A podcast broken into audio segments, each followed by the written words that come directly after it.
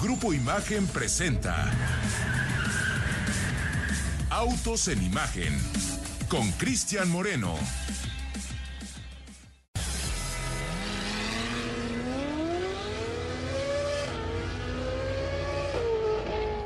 Este mes, adquiere Cupra Formentor BZ a 24 meses sin intereses y seguro sin costo. Experimenta la adrenalina de sus 310 caballos de fuerza y su aceleración de 0 a 100 km por hora en tan solo 4.9 segundos. Consulta más información, términos y condiciones en cuprooficial.mx.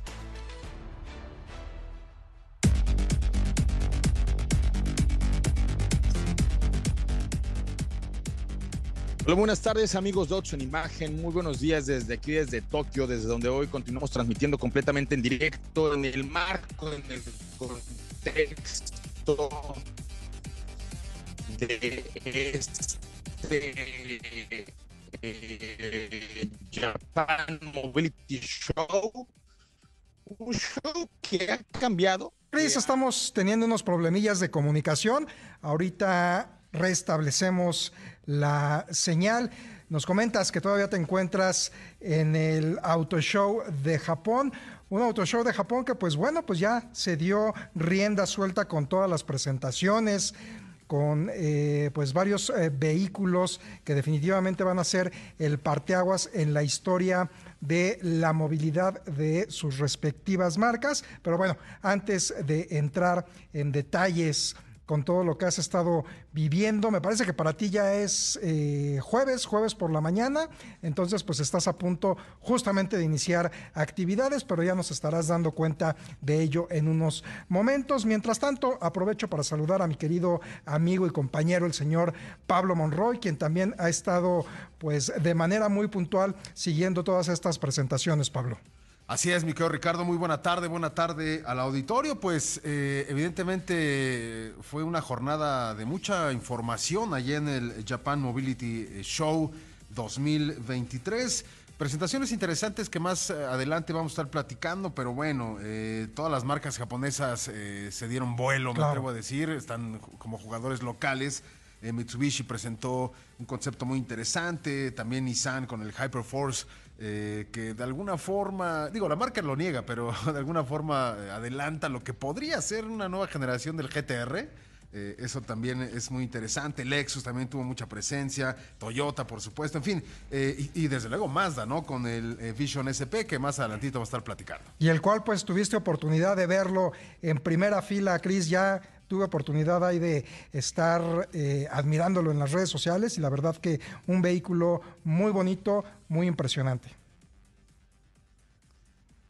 Sí, eh, este, este, no es eh, un, vision, eh, Pablito. Este es finalmente una reinterpretación de lo que ya habíamos visto en algún momento con esta actitud deportiva de, Mazda y en el caso de Nissan no es un nuevo GTR, más bien ellos tienen una propuesta de Hypers eh, así le llaman a estos nuevos autos, que son los Hyper Urban y cuatro modelos más. El de ayer es el Hyper Force, que lo que sí tiene definitivamente es pues una reinterpretación eh, prácticamente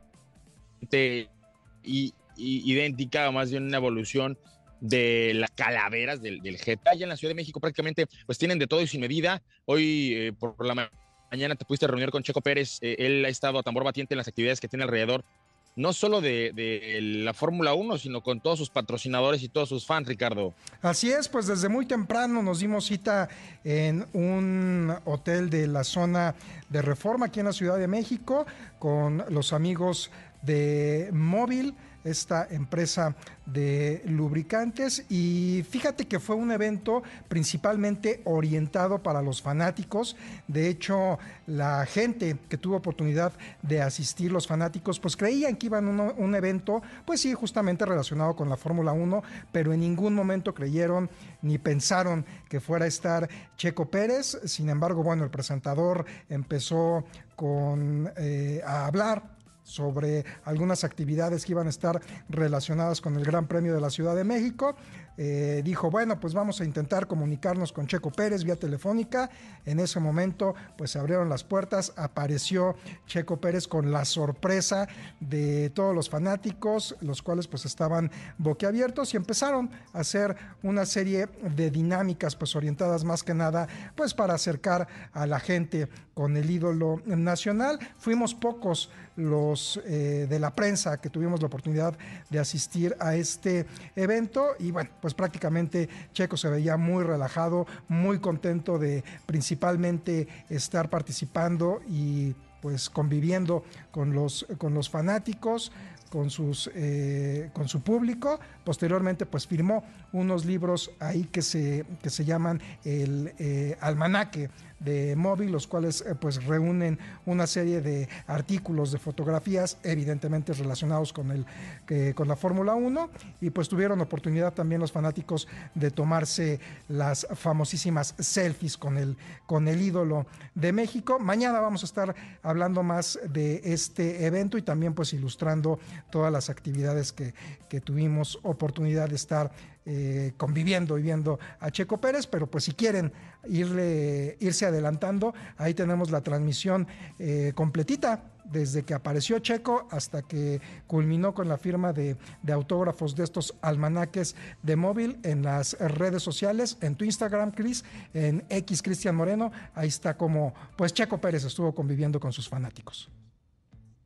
Oye, amigo, y otra cosa que me, que me llama poderosamente la atención, pero que también me da mucho gusto, es ver que muchos temas relacionados con el orden, relacionados con eh, la movilidad, relacionados con cómo es que se va este fin de semana a vivir la máxima categoría en nuestro territorio, ya se están presentando en, distintas eh, fuentes. Una de ellas, obviamente, lo que tiene que ver con, con, todo el tema de cómo es que van a llegar al Autódromo Hermano Rodríguez, por qué porque no pueden llegar de la forma habitual que, que, llegarían a lo mejor en un fin de semana casual a la Magdalena de Michuca. No pueden irse al autódromo en su auto, no, no hay estacionamiento. Eh, obviamente habrá un fortísimo eh, eh, dispositivo que, que estará en, torno a toda la gente que va a ir a, la máxima categoría, porque pues, imagínate, para poder meter ahí a, más de 130 mil almas, pues obviamente pues hay, que, hay que tomar sus previsiones. Ahora, esto, mi querido Pablo Alberto Monroy Castillo, nosotros allá en Atracción 360 lo habíamos publicado ya desde hace eh, una semana, es decir, el fin de semana del Gran Premio de Austin, nosotros ya teníamos cuáles eran las recomendaciones que estábamos haciendo para poder estar ahí en el Autódromo Manuel Rodríguez de la mejor forma. Pero también el gobierno de la Ciudad de México ahora, que también lee Atracción 360, se puso las pilas y ya publicó el plan de movilidad, Pablo. Así es, señor Moreno. Bueno, pues esencialmente eh, para todos los asistentes es, eh, es, muy importante que tomen en cuenta que no se contará con estacionamiento eh, dentro del Autódromo Hermanos Rodríguez. Lo que sí va a haber son espacios habilitados como estacionamientos remotos. Estos están ubicados, por ejemplo, en el Estadio Azteca, en Plaza Carso, en el Expo México Santa Fe, el Hipódromo de las Américas. Eh, un total de 64 autobuses de servicio especial saldrán de cada una de estas de estos estacionamientos remotos aproximadamente cada 15 minutos hacia el Autódromo Hermano Rodríguez y de vuelta justamente a los puntos de origen. Esto, entre las 7 y las 20 horas. El precio del viaje sencillo va a ser de 85 pesos, el redondo de 170.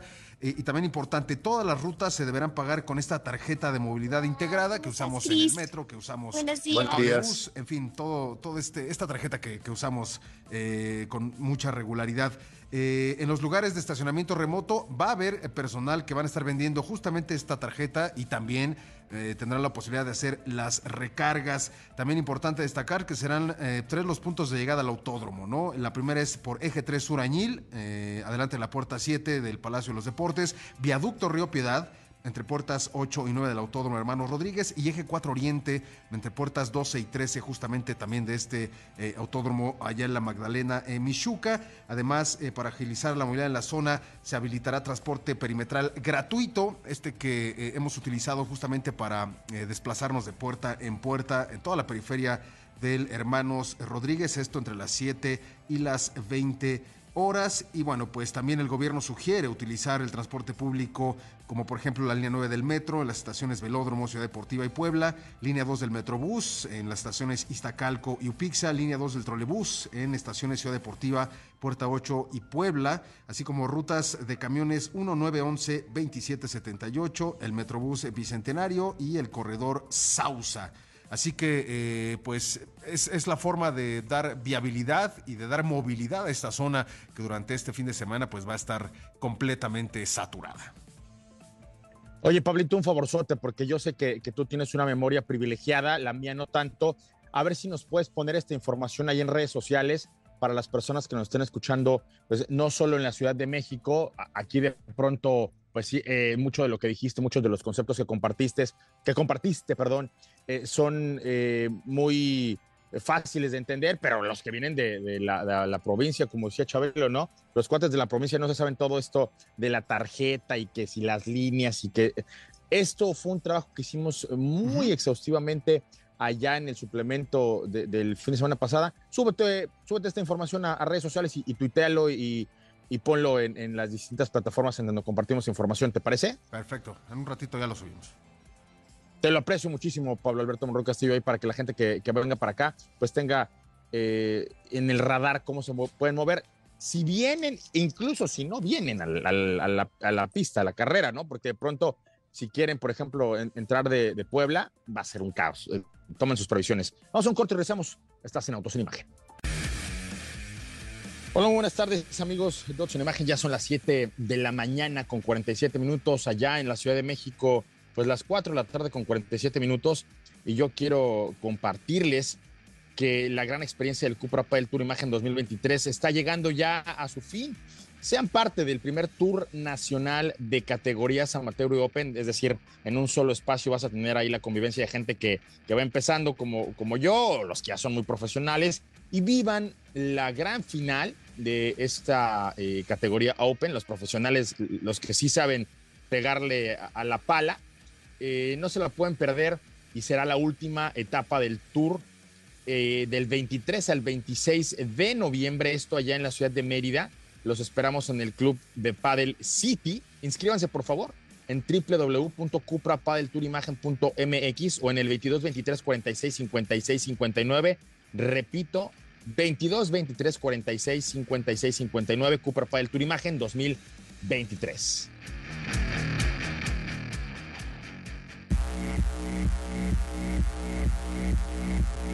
Y bueno, 7 de la mañana ya con 48 minutos. Estamos por tomar eh, un transporte que nos lleve hasta un centro de diseño, uno de los muchos que hay acá en, en Japón. Recuerden que es un país que fabrica muchas cosas eh, altamente tecnológico, pero finalmente es, es el músculo, es todo lo que la industria automotriz ha hecho a lo largo de la historia de Japón, lo que los tiene en un lugar privilegiado en términos de, manufactura, ¿no?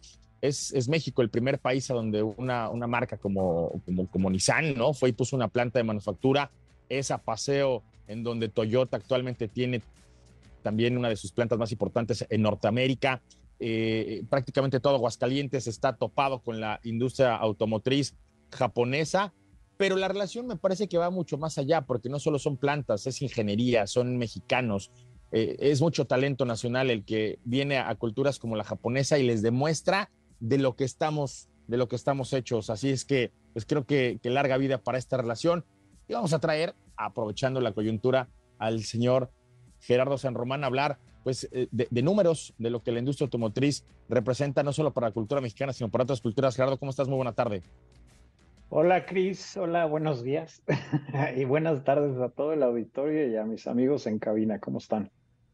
Bien, muy, bien, Gerardo. Eh, gustosos de, de verte y de escucharte.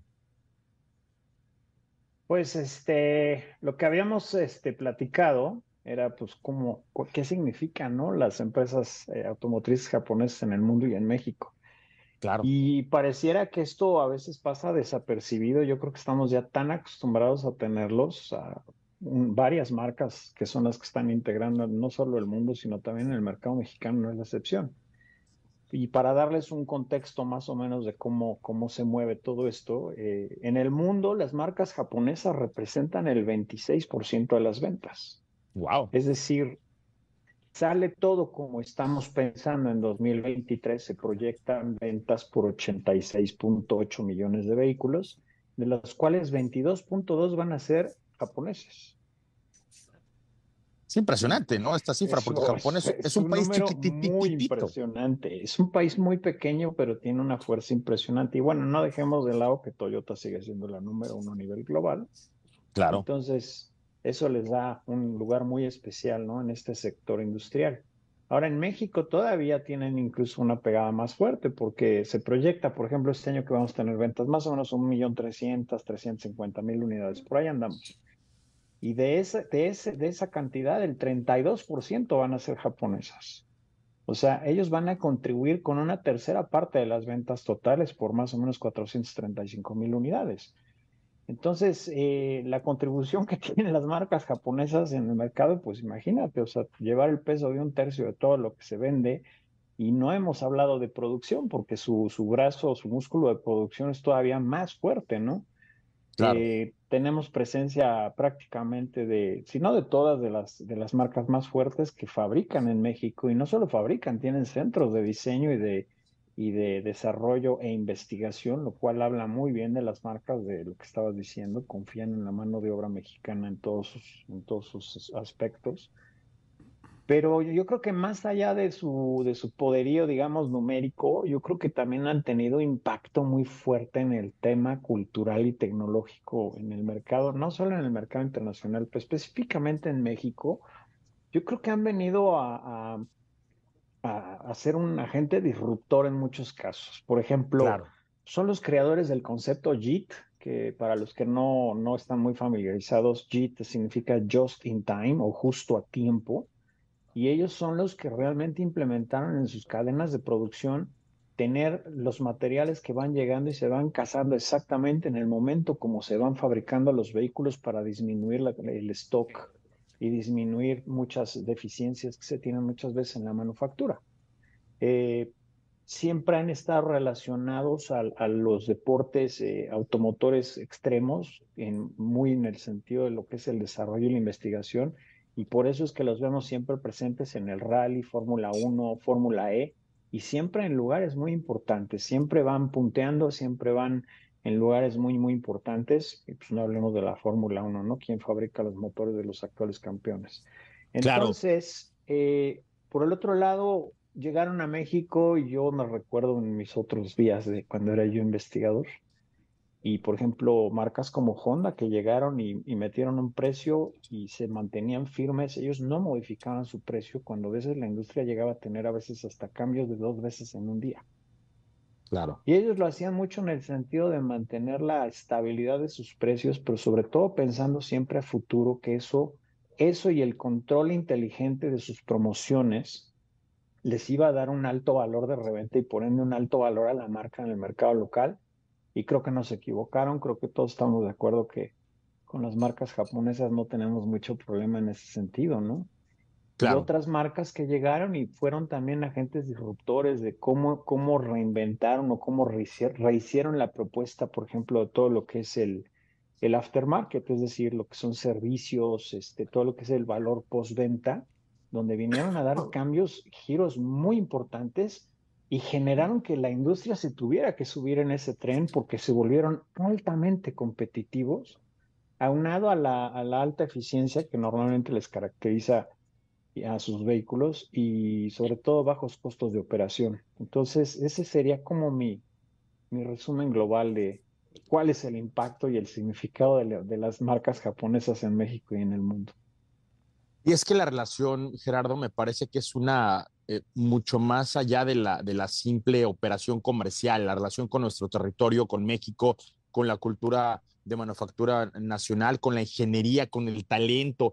Ayer eh, tenía una entrevista con uno de los 10 hombres más relevantes de, la operación de Nissan Escala Internacional. Me, refiero a, una cabeza global mexicano. Eh, y esto nos, nos habla de hasta dónde hemos conquistado eh, posiciones, porque no solo somos mano de obra barata, no, no solo somos plantas de manufactura, también somos talento, también somos ingenio, también somos eh, personas confiables, que, que es, creo, el mayor valor que se le puede dar a, esta relación.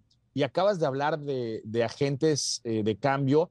A mí de verdad me parece que lo que le hizo eh, una, marca como Honda y una marca como Toyota al, al, servicio postventa estableció un nuevo parámetro, ¿no? Lo que actualmente le representa Mazda a, Guanajuato y, a, la expectativa de, la calidad de vida que puedes llegar a tener como un empleado de Mazda en, esta región, pues también me parece que, es algo que cambió por completo eh, la, perspectiva de un estado que antes de que llegara la planta de Mazda a Salamanca, y lo recuerdo perfectamente bien, eh, solo estaba Purina, o sea, solo vendíamos este alimento para para, para ganado, ¿no? Este, y cuando llegas ahora y ves un, un, panorama totalmente distinto, pues creo yo que ha sido muy virtuosa esta relación, Genaro. Totalmente de acuerdo. Normalmente ellos traen un alto grado de industrialización a donde llegan y lo que me gusta mucho de ellos es también cómo hacen un, un, tema muy orgánico de cómo traen a toda la cadena de producción y los ponen al día con las últimas tecnologías. Por ejemplo, hablando del concepto JIT. Entonces, gran impacto, se les quiere bien y, sabemos que también hemos sido buenos actores con, con, respecto a ellos, teniendo gente mexicana a la cabeza de empresas japonesas. Pues ahí está, Gerardo, este, este número quédense en la cabeza y, se los dijo aquí en otra imagen, Gerardo, al menos eh, una tercera parte de lo que se va a producir eh, en autos en el mundo tiene que ver con la cultura japonesa. Totalmente. Abrazo fuerte, seguimos en contacto. Un abrazo de vuelta a todos. Bye. Muchísimas gracias. Pues esto fue parte de lo que los números de Gerardo San Román nos permiten entender a la industria automotriz, automotriz internacional. A un corte, regresamos. Estás en Autos en Imagen. Bueno, y quiero compartirles dos cosas aquí desde Tokio, donde ya son las 8 de la mañana con un minuto. Vamos a hablar de deportivos. Y antes de entrar de lleno con lo que me pude encontrar aquí en el eh, Japan Mobility Show, quiero hablarles acerca de Audi Plus y cómo es que ahora todos los modelos 2024 en adelante cuentan con hasta cinco años de garantía incluida, los dos primeros años sin límite de kilometraje, más garantía extendida por tres años adicionales o 150 mil kilómetros, lo que ocurra primero. También quiero hablarles acerca de Audi Plus Performance, en donde todos los modelos RS, estos que son de alto desempeño, así como todos los modelos 100% eléctricos de la familia e-tron, de 2021 en adelante cuentan con mantenimiento gratis hasta por 5 años o 90 mil kilómetros. También lo que ocurra primero, 5 años de garantía para más experiencias fascinantes. Audi, liderazgo por tecnología.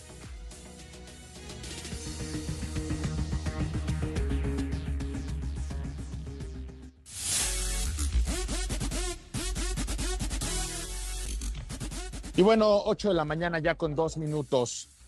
Y fíjense que lo que me encontré gratamente en este Mobility Show de Tokio es que todos aquellos que estén altamente enamorados de las camionetas, altamente enamorados de SUVs, altamente enamorados de estos conceptos de camionetización, que ustedes bien saben que al señor Ricardo Eduardo Portilla le encanta este término acuñado eh, precisamente por esta transformación que está sufriendo la industria automotriz acá en el Mobility Show de Tokio, pues parece ser que no fueron los más populares. Vamos a hacer un recuento rapidito, eh, Pablo. El más guapo del salón, ahora sí que como eh, en, los awards, en, los premios Oscar, eh, me parece que fue el, el, concepto que presentó Mazda. Un vehículo altamente deportivo, de líneas de diseño muy seductoras, que sí pudiera ser conceptualmente el que le diera cauce al futuro vehículo MX5, al futuro Miata, pero el día de hoy un auto totalmente deportivo. Si nos vamos a, los hiper de, Nissan, también lo que finalmente se presentó, porque los cuatro primeros los había lanzado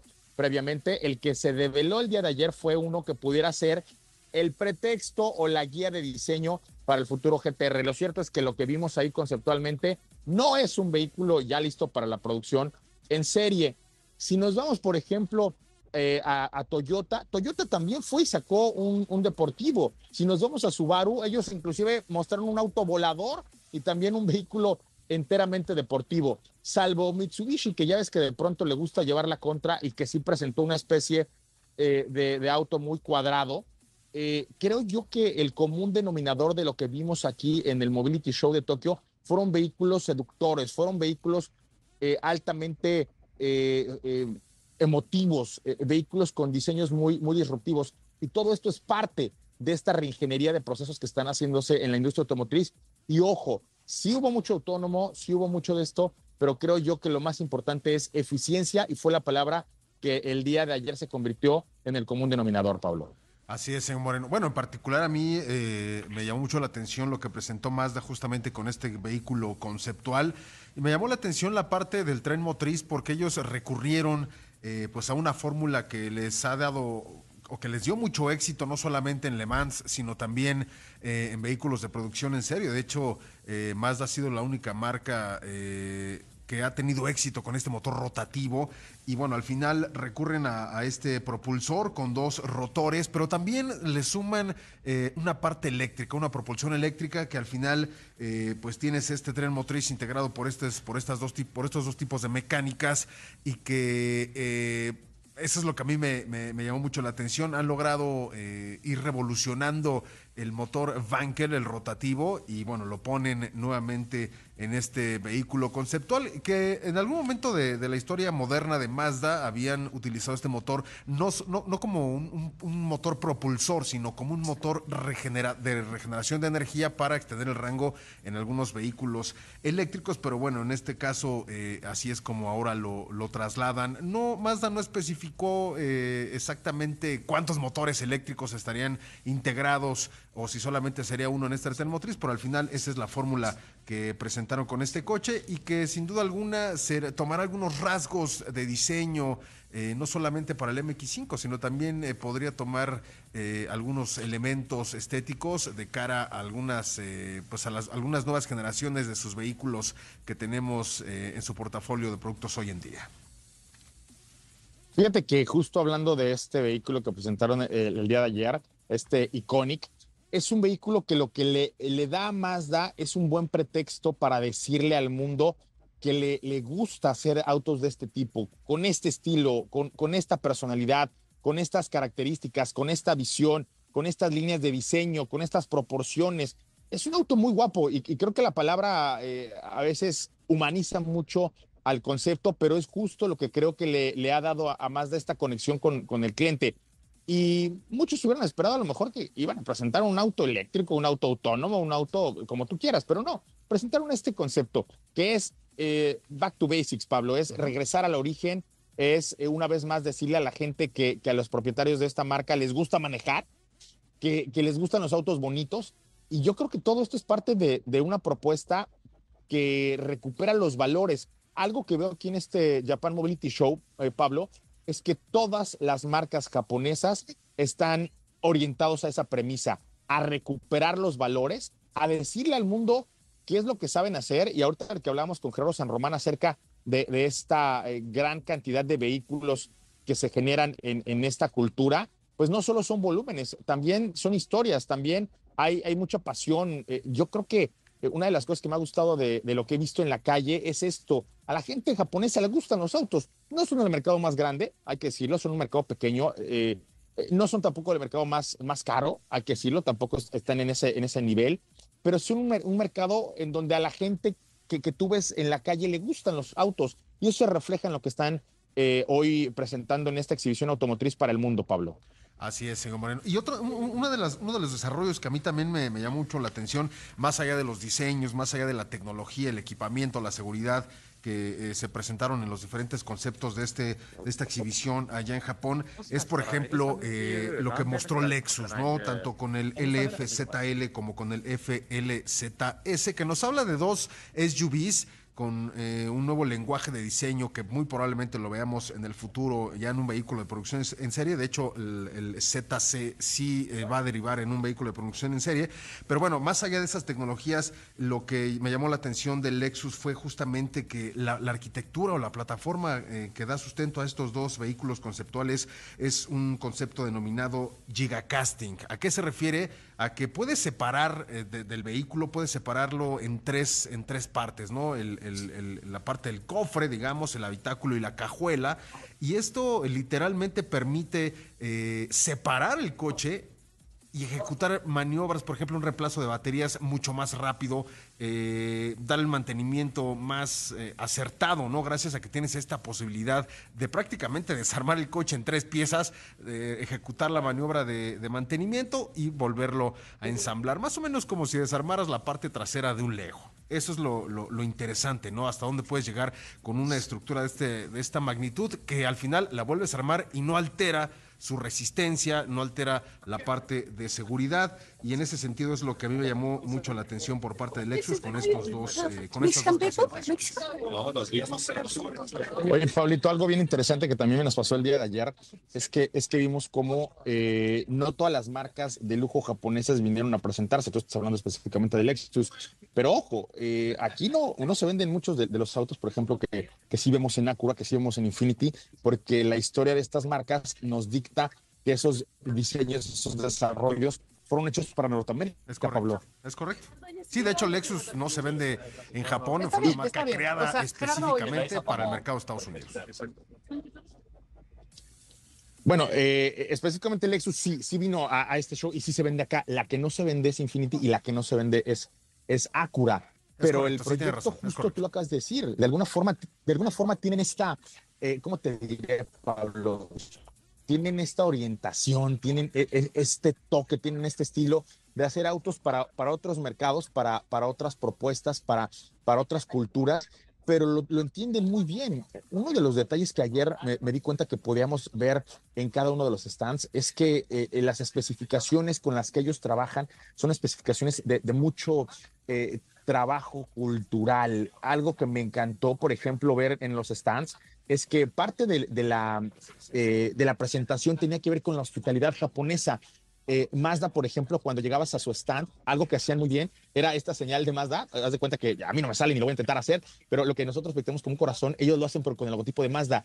Esta premisa era una, eh, un común denominador.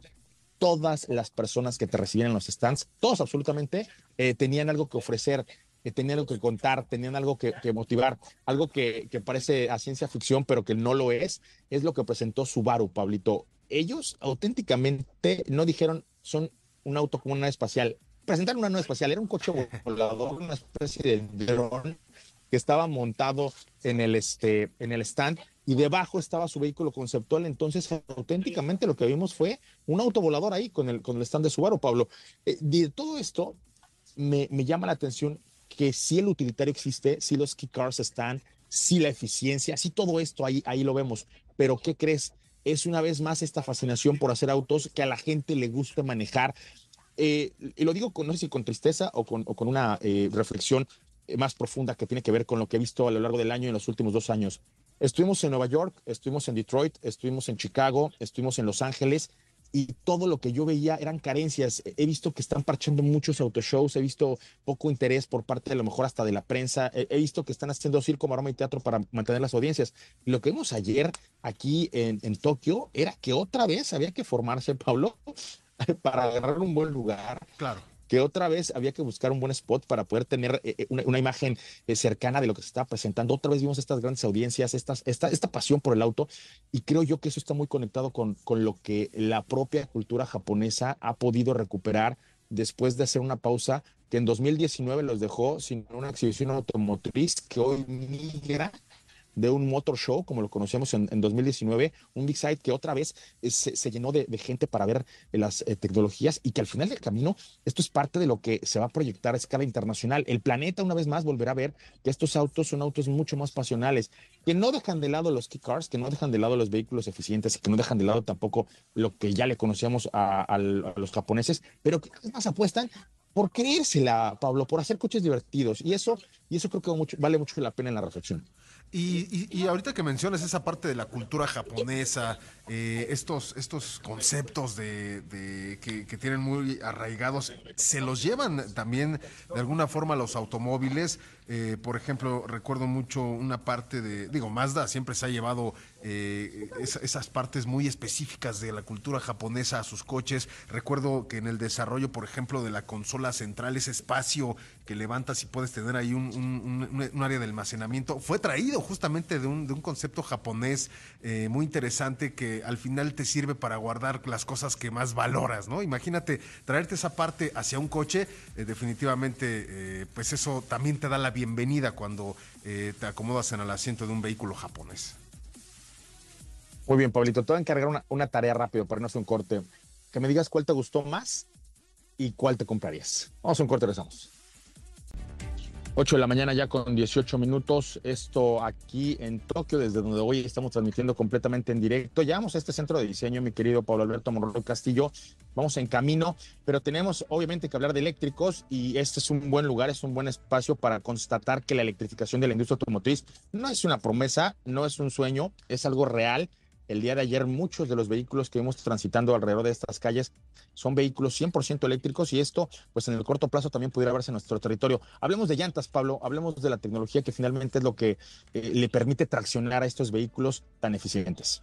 Así es, señor Moreno. Ya, es un tema que habíamos tocado aquí, pero digo, sin embargo, la gente ha estado preguntando eh, también eh, sobre este tipo de, neumáticos y bueno, vamos a retomarlo. Al final, estos neumáticos específicos para vehículos eléctricos o electrificados también proporcionan una menor resistencia a la rodadura, que es, es fundamental para la eficiencia y más cuando se trata de este tipo de automóviles. De hecho, estos neumáticos, señor Moreno, están diseñados específicamente para vehículos que son más pesados, más potentes y más silenciosos que los automóviles con motor de combustión interna. Y realmente entonces, ¿en qué hace la diferencia un neumático específico para vehículos eléctricos de un neumático convencional?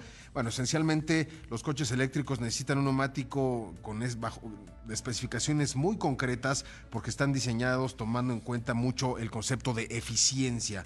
Estas llantas ofrecen menor resistencia a la rodadura que los neumáticos normales, lo que significa que crean menos fricción al rodar por eh, la superficie y por lo tanto requieren de menos energía para mantenerse en movimiento, obviamente lo que se traduce en una mayor autonomía en las baterías. Eh, hay que tomar en cuenta, señor Moreno, que hay muchos factores que afectan la resistencia a la rodadura, ¿no? Que tiene que ver, por ejemplo, la presión del aire, el diámetro del neumático, el diseño de la banda de rodadura y el propio caucho o el compuesto con el que se fabrican estos neumáticos. Este tipo puede tener, por ejemplo, características como eh, que crean eh, compuestos que crean más agarre, otros que se desgastan menos con el tiempo y algunos son eh, mejores, inclusive en superficies eh, mojadas. Y los eh, normalmente los neumáticos eh, para vehículos eléctricos se desgastan más rápido. en algunos casos y el motivo es que obviamente la batería los hace más pesados y es justamente donde los fabricantes de neumáticos han trabajado mucho, ¿no? Ofrecer la misma vida útil de neumático como si fuera uno de combustión interna pero adaptado a un vehículo eléctrico bajo estas condiciones de ser más pesado y que tienen un mayor torque o un torque instantáneo.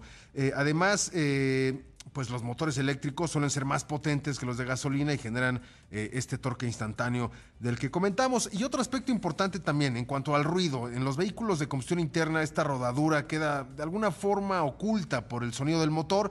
En los eléctricos, como no existen estos sonidos, sí se puede llegar a, filtrar o escuchar eh, este sonido de la rodadura de los neumáticos eh, si no está diseñada correctamente y por eso es que también se ha trabajado mucho en hacer neumáticos silenciosos. Y obviamente estos desarrollos, señor Moreno, no son, eh, pues no son accesibles. Al final, eh, si es un neumático mucho más caro en comparación con un neumático convencional, eh, cada fabricante ha desarrollado una familia específica para vehículos eléctricos. en cuanto a llantas se refiere, por ejemplo, Pirelli tiene la familia Elect para diferenciar esta, esta familia. Michelin tiene la variante Pilot Sport EV con esta denominación. Por ejemplo, Continental tiene la variante Conti y Contact diseñada para vehículos eléctricos. Bridgestone tiene esta variante Turanza EV que eh, eh, hace la diferencia con los neumáticos eh, convencionales. Los precios más o menos en vehículos eléctricos que ya podemos ver rodar aquí en nuestro territorio ronda entre los 4.500 y los 8.500 pesos por neumático aproximadamente.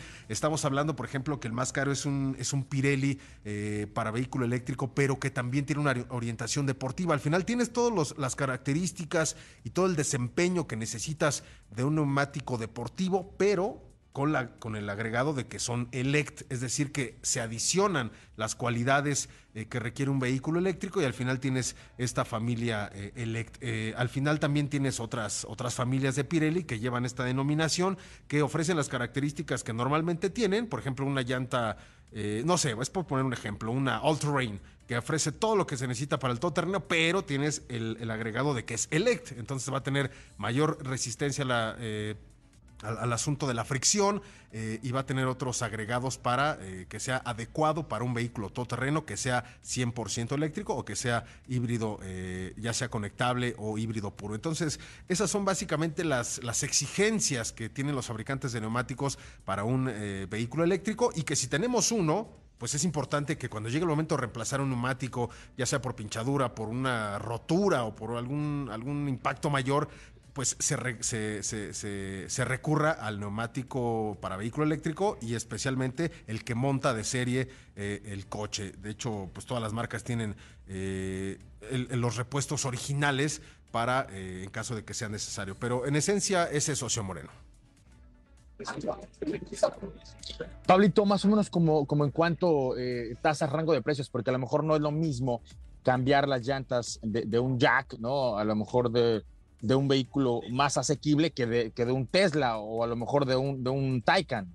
Sí, es correcto. Eh, lo comentamos, más o menos andan entre un rango entre los 4.500 pesos a 8.000 pesos, dependiendo de, obviamente, el fabricante y de las características específicas que requiera el neumático, más allá de que sea eh, o que pertenezca a una familia de neumáticos 100% eléctricos. No es lo mismo cambiarle la llanta al Taycan, como dices, que además de tener esta, esta necesidad de un vehículo eléctrico, también tiene una necesidad de un neumático deportivo por las prestaciones del coche, a quizá un SUV. Eh, eh, que sea eléctrico y que al final no va a tener las mismas exigencias que podría requerir un coche eh, de mayor potencia, en fin, pero al final necesitas un neumático con las prestaciones que requieres para el día a día, sí, pero también con las especificaciones para un coche eléctrico, insisto, ya sea un, también un 100% eléctrico, un híbrido puro o un híbrido enchufable. Pues ahí está, Pablo, eh, muy, muy atentos con tema de especificaciones, muy atentos con tema de torque muy atentos con, con tema de peso y sobre todo del tipo de vehículo que están comprando. No es lo mismo eh, moverse en un vehículo deportivo, en un superdeportivo, con lo que vas a decir, que en un vehículo más orientado a un tema utilitario, Pablo. Y sobre todo porque, imagínate, tienes un coche 100% eléctrico, como el Jack que, que, mencionabas, un, por ejemplo, un J, un J7, ¿no? Eh, si, le montes, si le montes una llanta convencional, te la vas a acabar muy rápido, no vas a tener el mismo agarre, no vas a tener la misma eh, maniobrabilidad que si le metes una llanta que debe de ser para lo que el vehículo fue diseñado. Ahí estamos.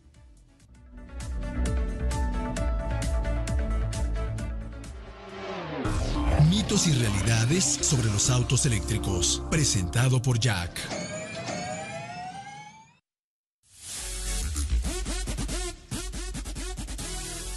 Oye, Pablito, y retomando las cosas eh, particulares y, extrañas, eh, atípicas que nos encontramos aquí en Tokio, en este Japan Mobility Show, porque pudiera pensarse, ¿no? Que hemos hablado tanto de autos que no vimos más que autos. No, sí vimos otras cosas. Me llamaron poderosamente la atención dos, dos eh, medios de transporte que rompen un poquito el, paradigma de lo que encontraríamos en una exhibición como esta. Uno de ellos fue uno de Yamaha, que finalmente, eh, para todo lo que está ocurriendo en nuestro país con, con, estos vehículos de aventura, con estos vehículos para salir a lo mejor al todoterreno, si, si la gente que vive en Chipinque o, en Valle de Bravo eh, empieza a buscar cuál va a ser el futuro de este tipo de, vehículos, eh, nos encontramos uno de Yamaha, que más allá de que la, configuración, los neumáticos eh, eran muy similares a lo que estamos eh, acostumbrados a ver en este tipo de, propuestas, me llamó la atención que el motor térmico que, que impulsaba este auto no se llenaba con gasolina, no se llenaba con diésel, se llenaba nada más y nada menos que con hidrógeno. Es una tecnología de inyección directa de combustión de hidrógeno y Obviamente, la premisa es que no emite un solo gramo de CO2 a la atmósfera. Ojo con esto. Y también toda la propuesta que tiene, por ejemplo, para personas discapacitadas, Honda, es algo que me, que me gustó mucho ver en este, en este concepto. Nos despedimos, Pablo. Así es. Bueno, pues escuchamos el día de mañana y seguimos comentando eh, esto del Auto Show. Hasta mañana, Ricardo. Hasta mañana, Cris. Abrazo. Bueno, muchas gracias a la producción. Apagamos motores. Nos reencontramos mañana en punto de las cuatro y media de la tarde. Grupo Imagen presentó Autos en Imagen con Cristian Moreno.